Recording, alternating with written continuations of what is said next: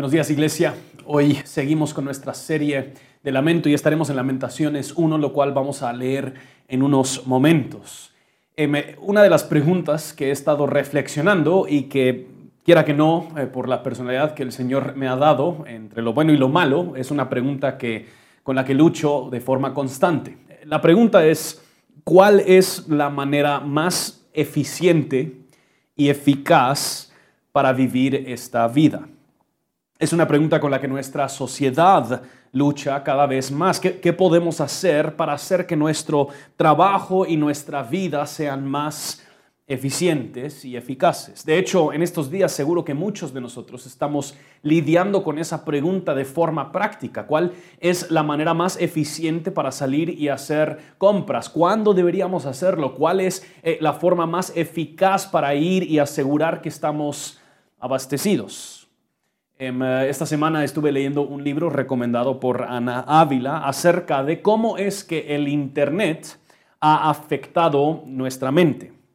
Y el autor de este libro pone el ejemplo de Google y cómo es que todo el diseño de Google y la programación que ellos han hecho lo hacen con el fin de ser lo más eficientes y eficaces posible. Lo que ellos quieren es que todos encuentren en Google lo que buscan lo más rápido posible. Y si ellos logran, y así entonces ellos logran seguir extrayendo más y más información posible de sus usuarios. Con más que nosotros encontramos en Google, más buscamos. Y así Google obtiene más información.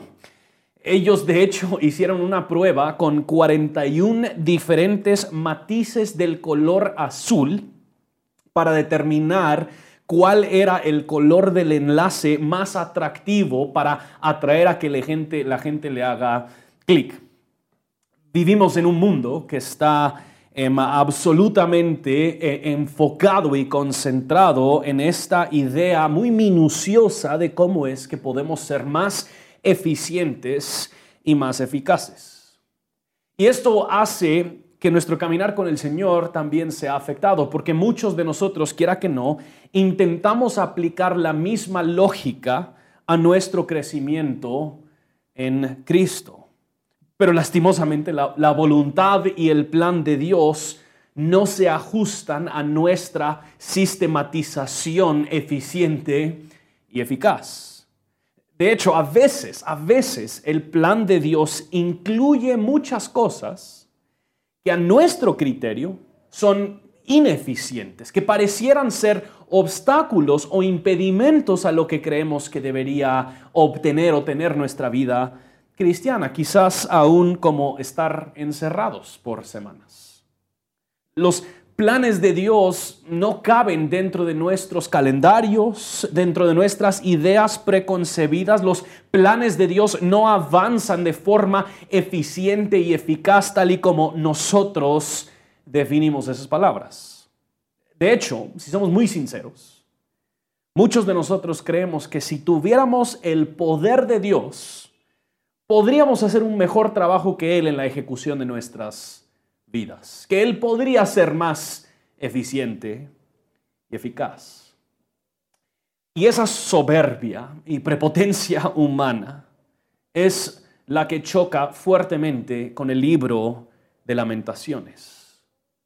Porque lo que encontramos en el libro de lamentaciones es un plan llevado a cabo por Dios que pareciera ser ineficiente en cuanto a su plan de redención.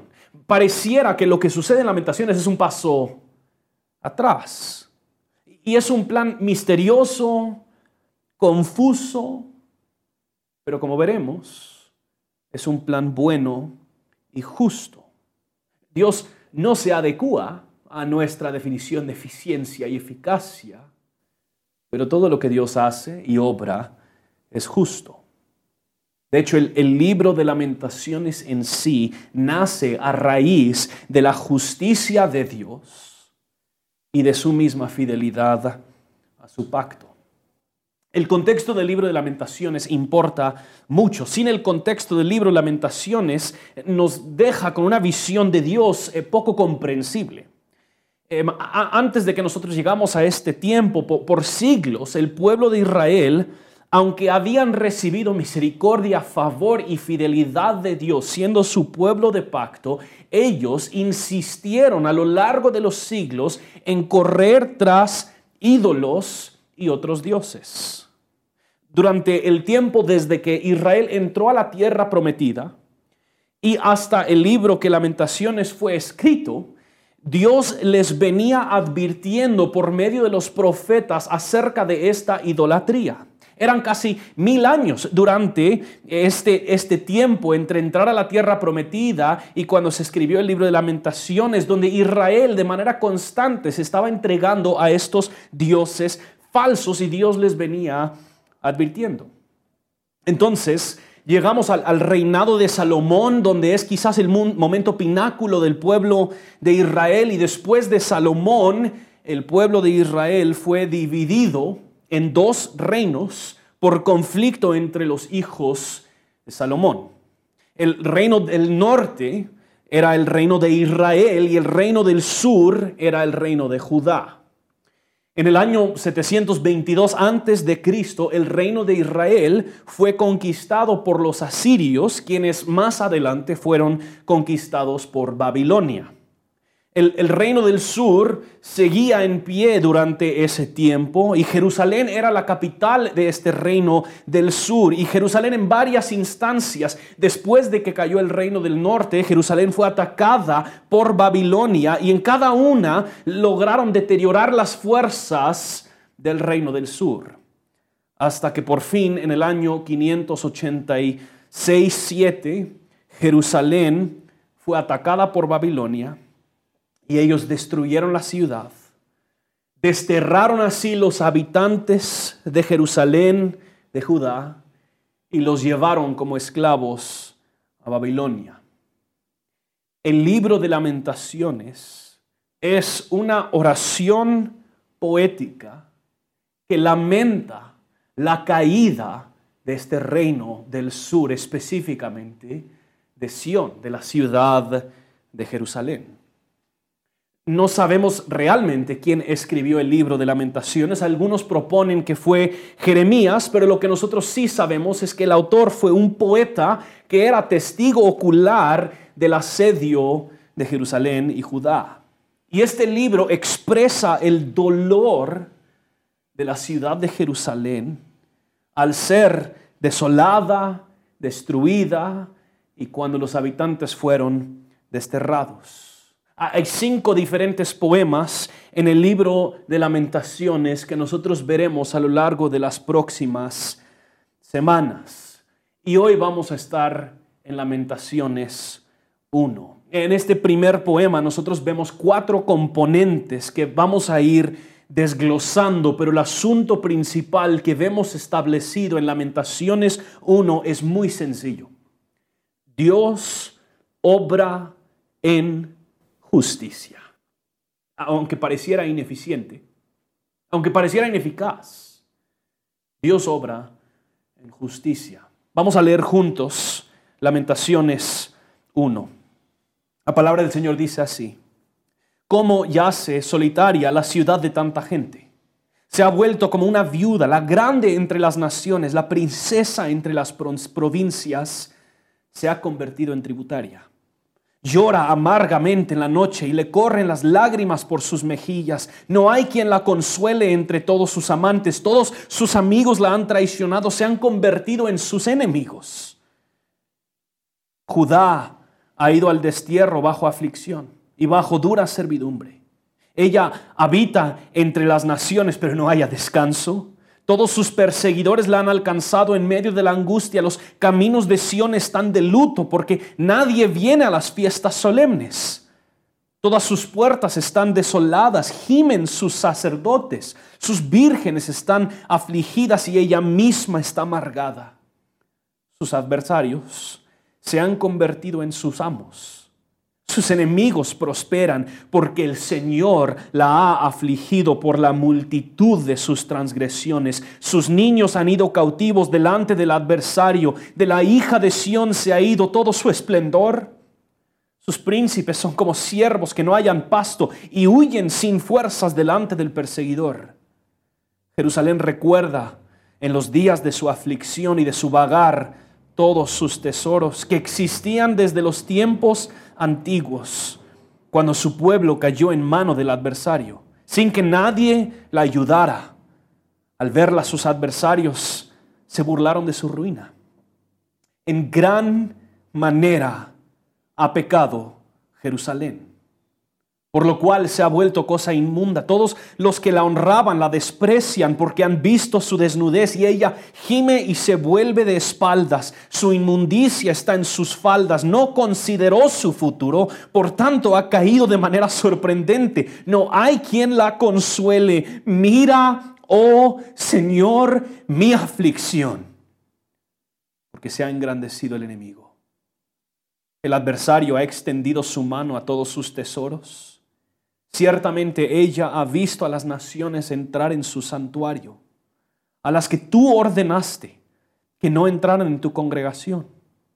Todo su pueblo gime buscando pan, han dado sus tesoros a cambio de comida para restaurar sus vidas. Mira, oh Señor, y observa que me están despreciando. Ustedes, todos los que pasan por el camino, ¿no les importa esto? Observen y vean si hay dolor como mi dolor, con el que fui atormentada, con el que el Señor me afligió en el día de su ardiente ira. Desde lo alto Él envió fuego que penetró en mis huesos, ha tendido una red a mis pies, me ha hecho volver atrás, me ha dejado desolada, desfallecida todo el día. Atado ha sido el yugo de mis transgresiones. Por la mano del Señor han sido entrelazadas han caído sobre mi cuello. Él ha hecho que me falten las fuerzas. El Señor me ha entregado en manos contra las cuales no puedo resistir. A todos mis valientes ha rechazado el Señor. De en medio de mí ha convocado contra mí un tiempo determinado para quebrantar a mis jóvenes. El Señor ha pisoteado como en un lagar a la Virgen hija de Judá. Por estas cosas lloro yo. Mis ojos derraman agua porque lejos de mí está el consolador. El que reanima mi alma, mis hijos están desolados porque ha prevalecido el enemigo. Sión extiende sus manos y no hay quien la consuele. El Señor ha ordenado contra Jacob que los que lo rodean sean sus adversarios. Jerusalén se ha vuelto cosa inmunda en medio de ellos. Pero escuchen esto. El Señor es justo pues me ha revelado contra, pues me he revelado contra su mandamiento.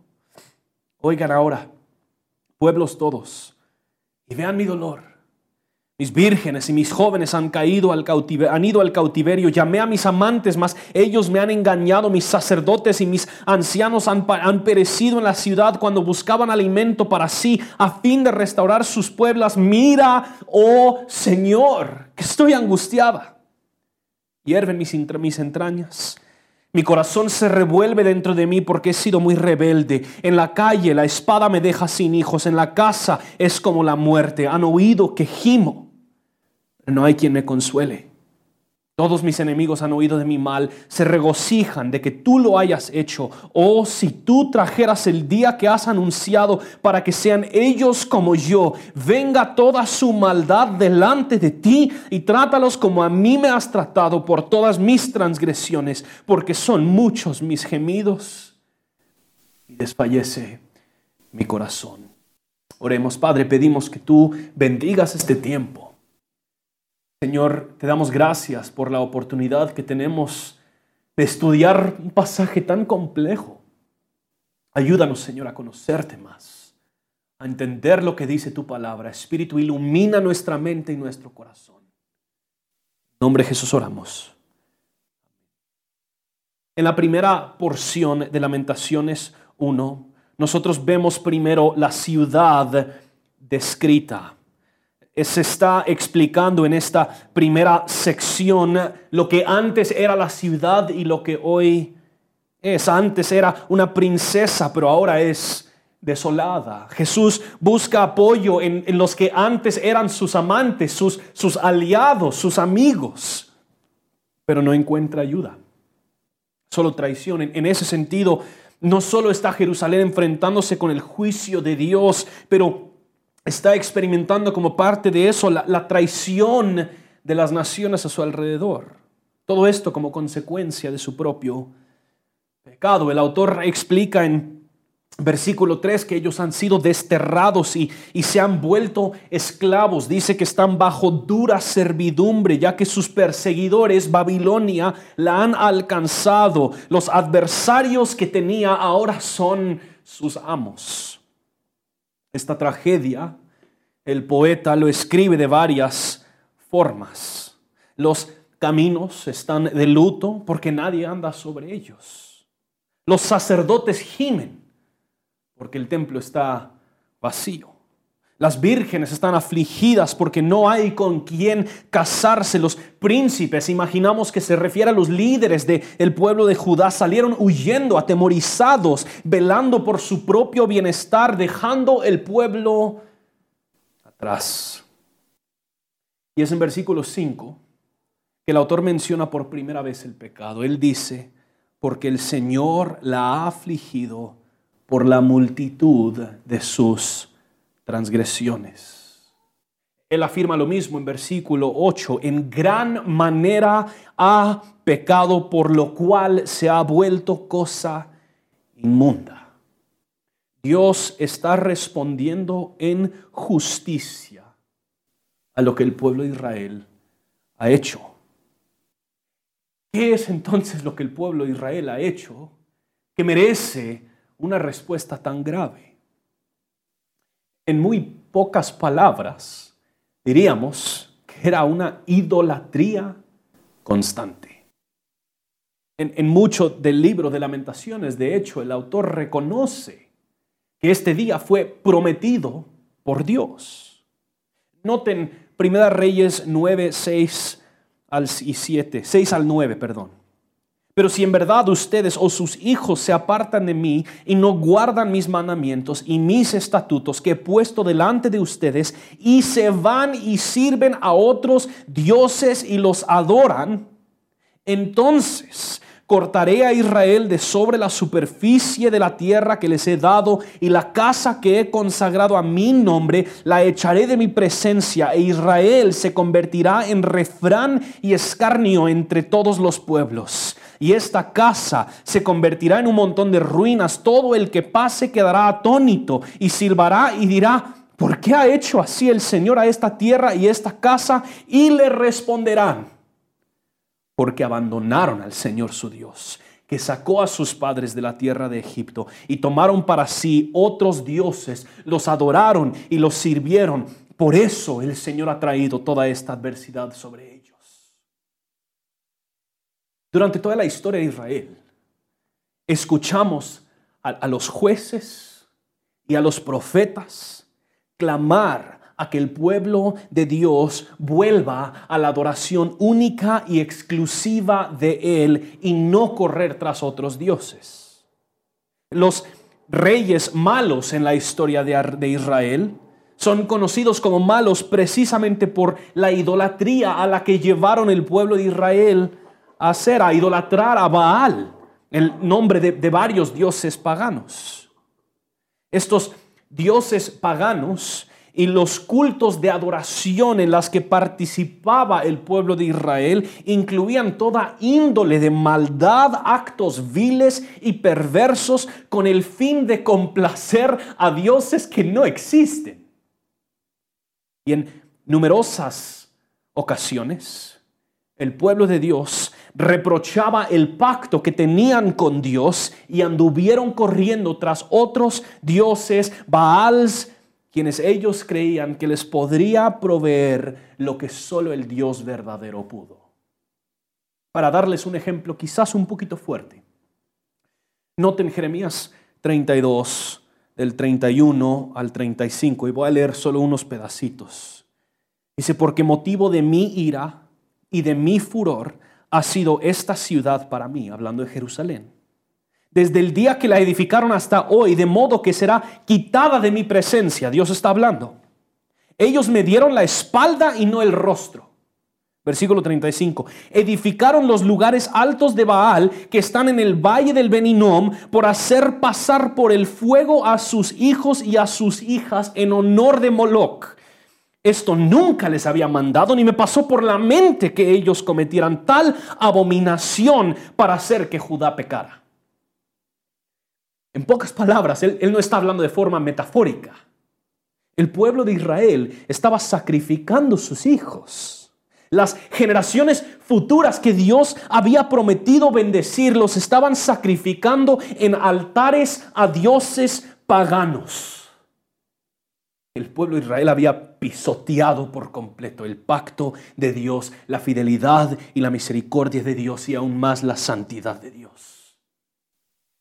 Entonces, Dios, después de siglos de ser compasivo, respondió en justicia.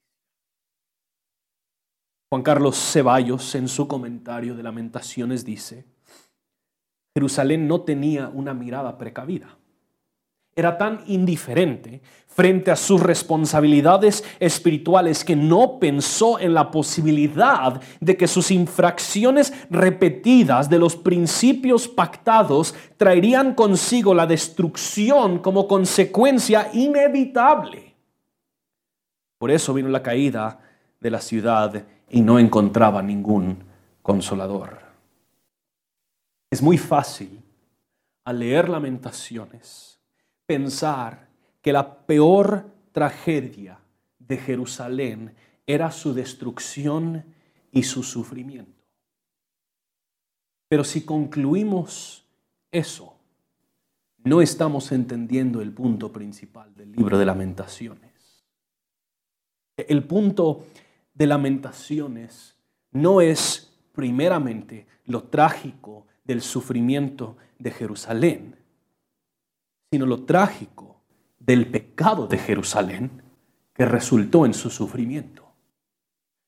Mark Vroegop dice, mientras que Dios valora su pueblo, hay algo más importante que la preservación de la ciudad, la santidad de Dios. Por lo tanto, el libro de lamentaciones llora por más que la destrucción de Jerusalén. Se lamenta por el problema que está por debajo la pecaminosidad de la nación. El pueblo había abandonado a Dios en su adoración, sus obras y aún en sus corazones. Entonces, Dios obró en justicia. Después de que el poeta describe la situación en los primeros once versículos, la ciudad de Jerusalén habla. Noten esto en versículos 12 al 17. Aquí Jerusalén está hablando poéticamente, porque pues una ciudad no puede hablar, pero metafóricamente. La, ciudad de Jerusalén está hablando y se está quejando de su angustia. El autor usa varias figuras de, de, fuego, de una trampa, de desolación, de un yugo de sus opresores para expresar de manera gráfica lo que Jerusalén está viviendo.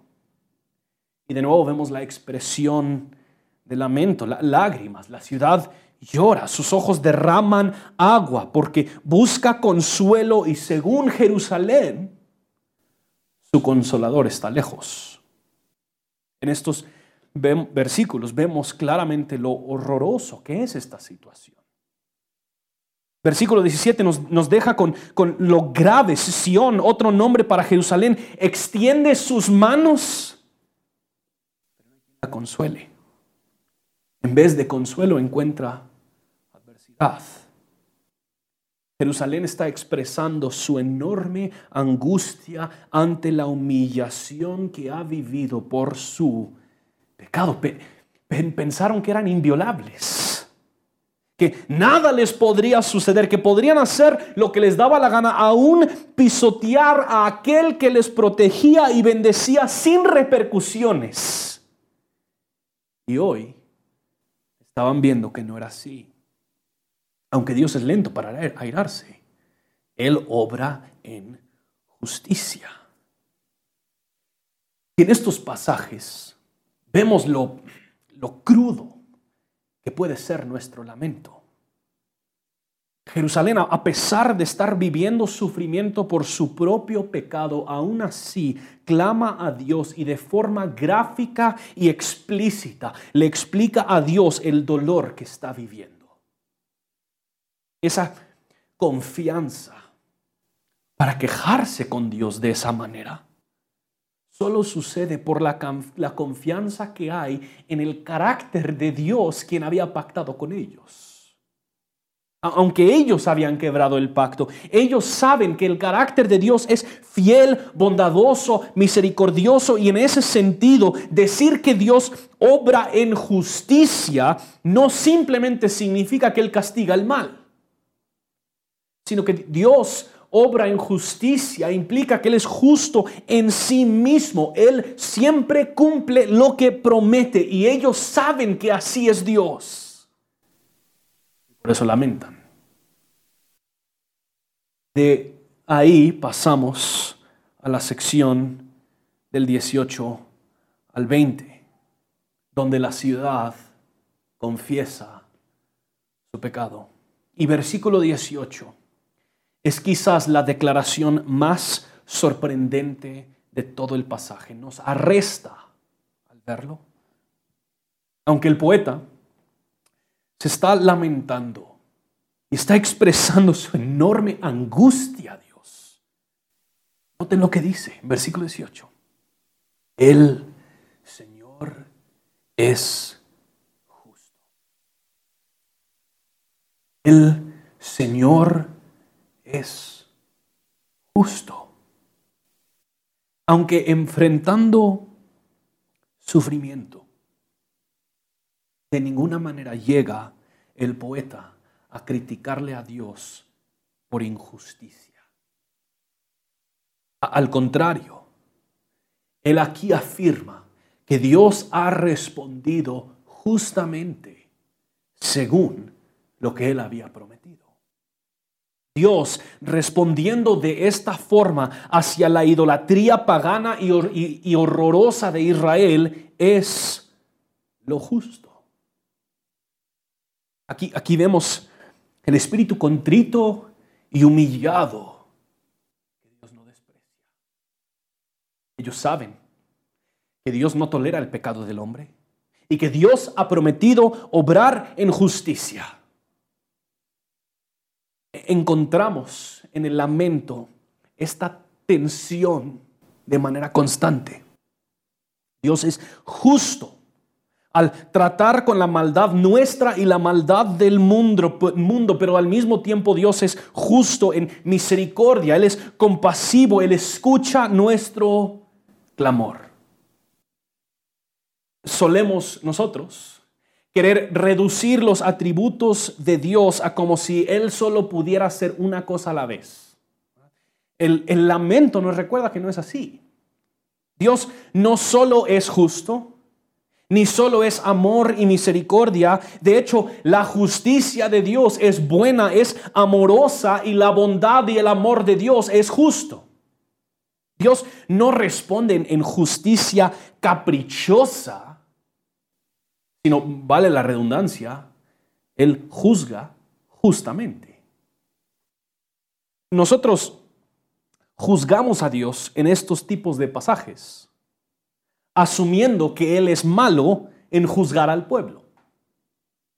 Asumimos, por un poquito de sensibilidad que nosotros tenemos, asumimos que sería mejor si Dios encontrara alguna otra forma o, simplemente haberlos dejado. ¿Será que esto es la gran cosa que ellos estén idolatrando tanto? Pero esto simplemente no cuadra. La idolatría es cáncer. ¿Qué tan malvado tendría que ser Dios para permitir que su pueblo permanezca engañado por algo tan mortífero como la idolatría. Lo mejor que Dios puede hacer para su pueblo es corregirlo. Para que pongan sus ojos en Él. Lo peor sería que Él simplemente los abandonara en su idolatría. Dios no tolera el pecado del hombre y aún así Dios ha sido sumamente compasivo, misericordioso con su pueblo, aún al responder en justicia a su idolatría. El lamento en ese sentido crea un puente en, esta tensión.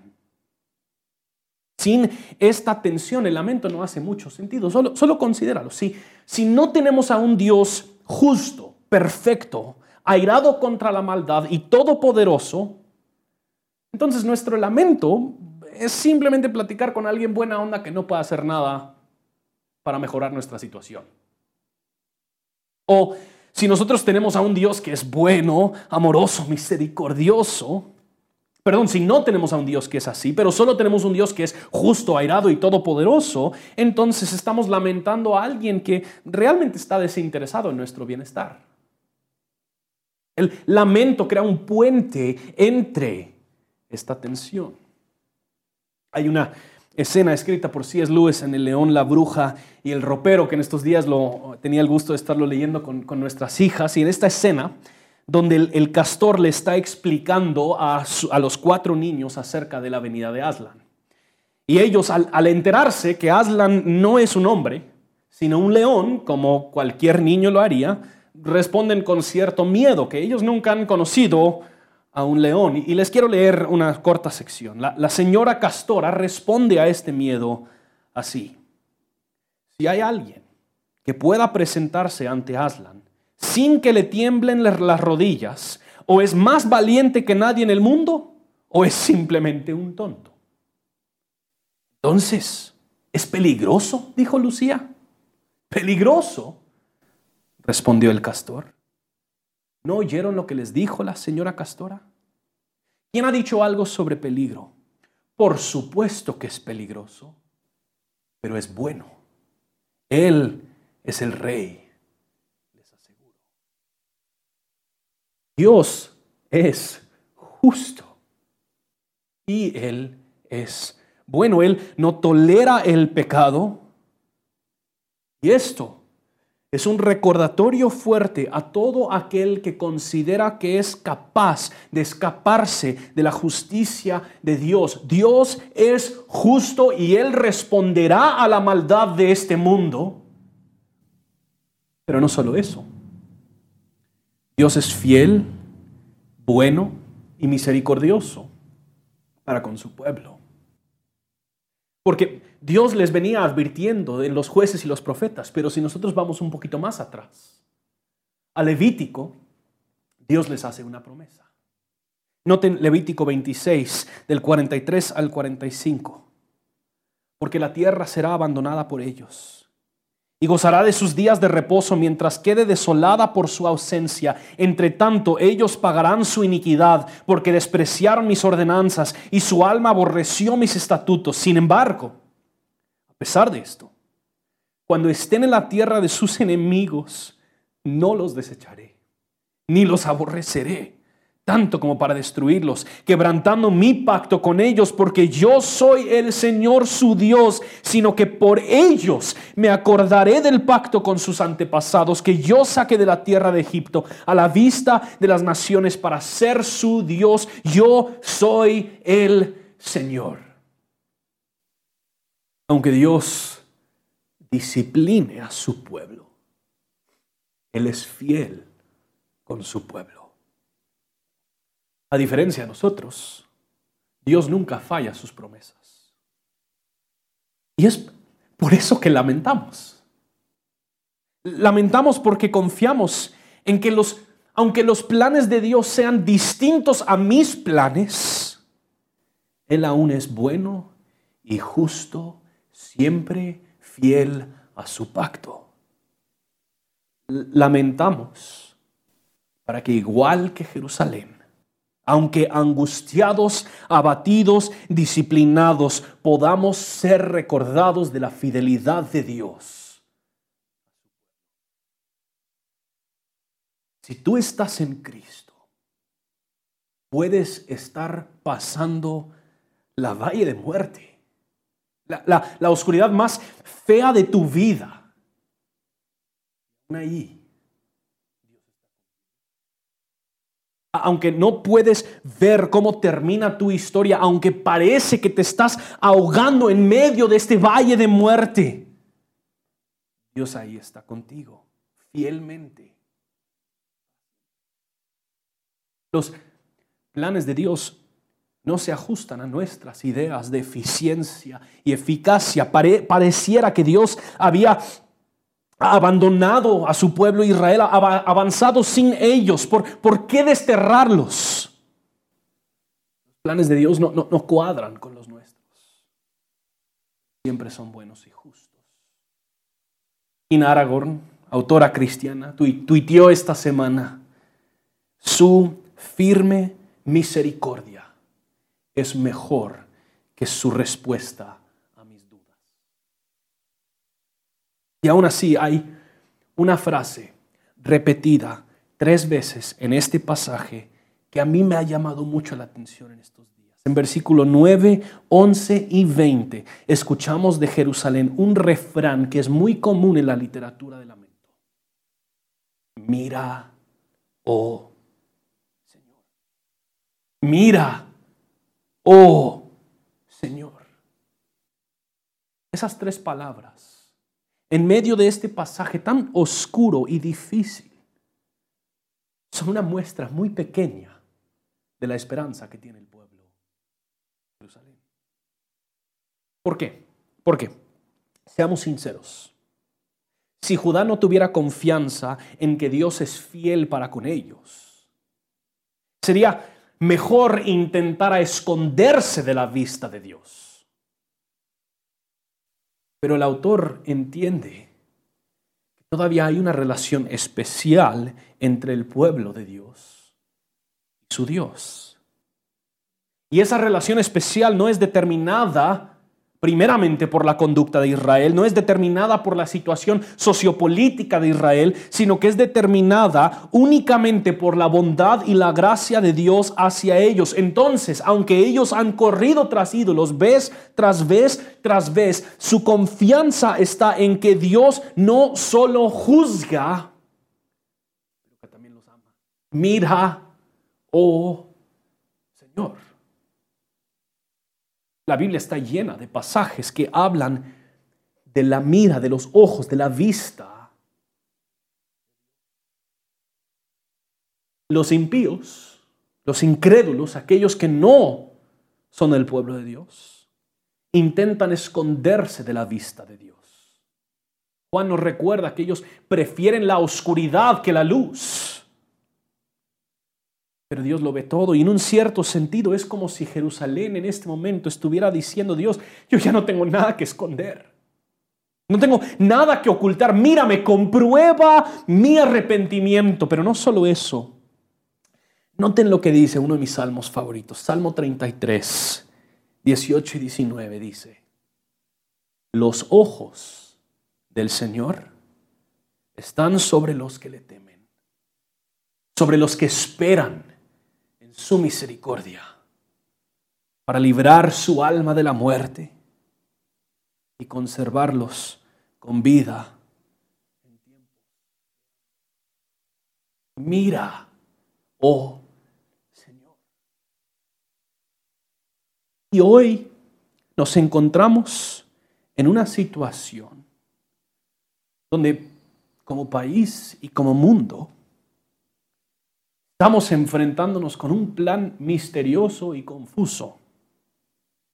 Quisiéramos poder decir, bueno, ya sabemos lo que Dios está haciendo, Él está juzgando o Él está obviamente obrando en tal cosa, pero nadie con certeza lo puede decir. No, no entendemos los planes. Lo único que nos queda en estos momentos es lamento. Es el clamar que Dios nos vea, que Dios responda en misericordia, que Dios nos ampare, nos sostenga, nos fortalezca, que Dios sea fiel a su pacto para con su pueblo y nos libre de la muerte, nos conserve en tiempos de hambre. Lo único que nos queda es esperar en su misericordia. Lamento a menudo surge cuando no tenemos respuestas. No. Terminamos esta sección con la ciudad de Jerusalén pidiendo.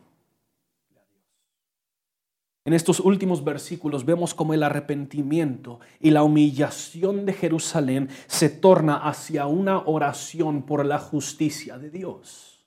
Ellos han visto Dios obrar en justicia hacia ellos, entonces se atreven a pedir que Dios traiga justicia sobre sus enemigos. Sería muy fácil creer que esta última oración es una oración de venganza que es que viste Dios lo que nos hicieron, ahora dales de regreso. No creo que eso es exactamente lo que está sucediendo.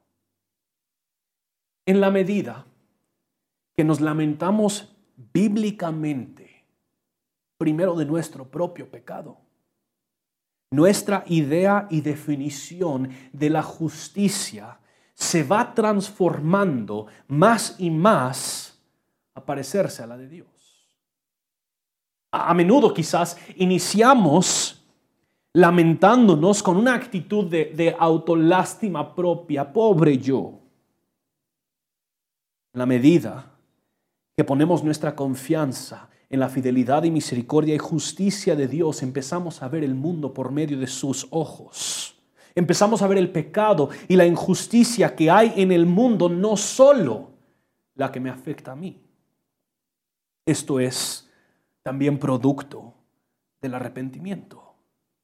Cuando nos arrepentimos, cuando no nos arrepentimos, nos encontramos ensimismados solo pensando en mí. Nos encanta jugarnos que somos la víctima. En la medida que nos arrepentimos, empezamos a ver la injusticia como Dios la ve. Y seamos sinceros, hermanos y hermanas, la situación que hoy estamos viviendo digna de lamento. No solo por cómo nos está afectando a nosotros personalmente.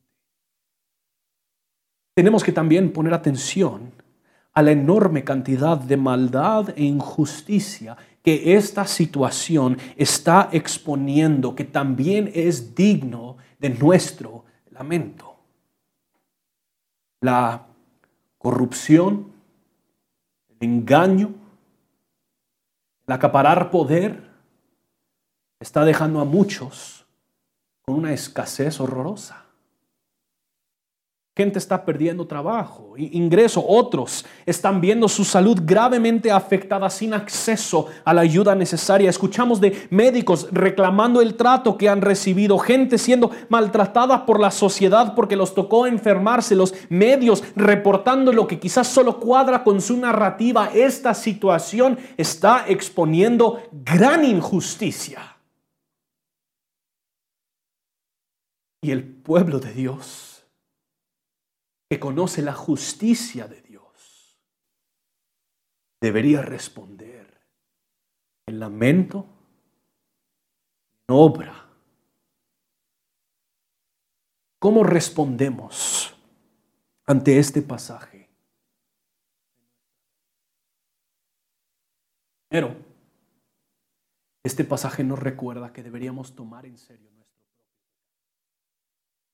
entre muchas otras cosas, este primer lamento del libro de lamentaciones es una advertencia clara de lo que sucede cuando creemos que por nuestra posición delante de Dios ya no importa nuestro pecado. Esto sucede cuando nos aprovechamos de la gracia de Dios. Dios siendo un buen padre disciplina a sus hijos. Y cuando Él ve en sus hijos un patrón recurrente de pecado no arrepentido, Él nos corrige. No porque Él es caprichoso, sino porque Él nos ama y sabe que lo más destructivo sería permitir que ese pecado permanezca. Nosotros, y por lo tanto, cristiano, te quiero exhortar, examina tu vida y corazón y mantén cuentas cortas con Dios. Como dijo Lutero en su primera tesis, vivamos una vida constante de arrepentimiento y fe en la bondad de Dios. Lo segundo que este pasaje nos lleva a hacer es precisamente lamentar la maldad de este mundo. Yo creo que como cristianos podemos y debemos lamentar la injusticia de este mundo y rogar que Dios obre en justicia. Esto no lo hacemos por un deseo sádico de venganza, lo hacemos por el bienestar de los marginados, de los oprimidos, de los que sufren injusticia. Al escuchar las denuncias de abuso en los hogares que han aumentado en el tiempo de esta crisis nos debería llevar a lamentarnos y rogarle a Dios que lo obre en justicia. Al escuchar la corrupción que se da, aun cuando países están en crisis, nos debería llamar, lamentar y clamarle a Dios que obre en justicia. Especialmente cuando practicamos una vida de arrepentimiento humilde de la injusticia en nuestro corazón delante de Dios, nos volveremos más sensibles y conscientes de las injusticias. Lo último que este pasaje debería llevarnos a hacer, prepararnos para el día del Señor.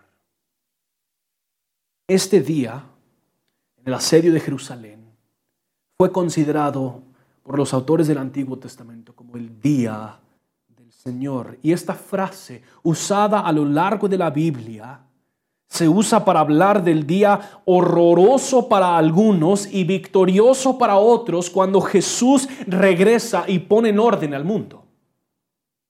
Jesús nos ha advertido que ese día vendrá.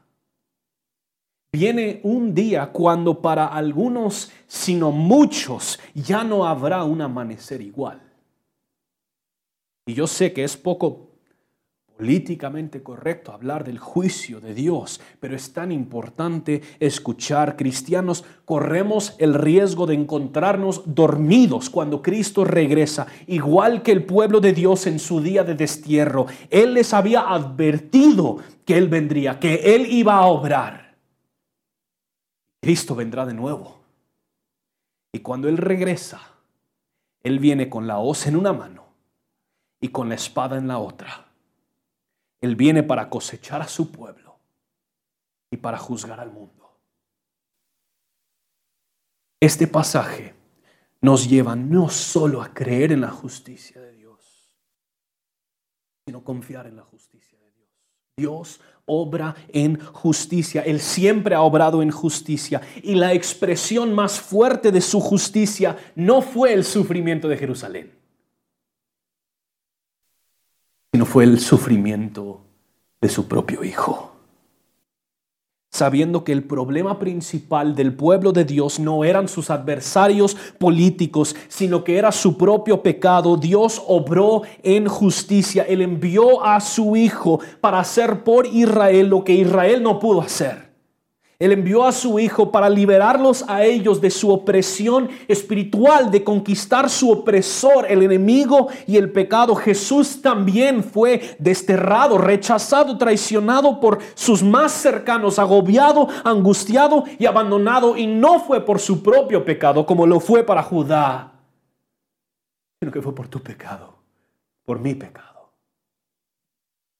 Pareciera que Dios estaba ocasionando injusticia contra Judá, cuando en realidad Él estaba pasando por alto la injusticia de su pueblo para que Él mismo recibiera el golpe en lugar de su pueblo. Y así Él iba a ser justo al condenar la idolatría de su pueblo y también ser justo a ser fiel al pacto con su pueblo.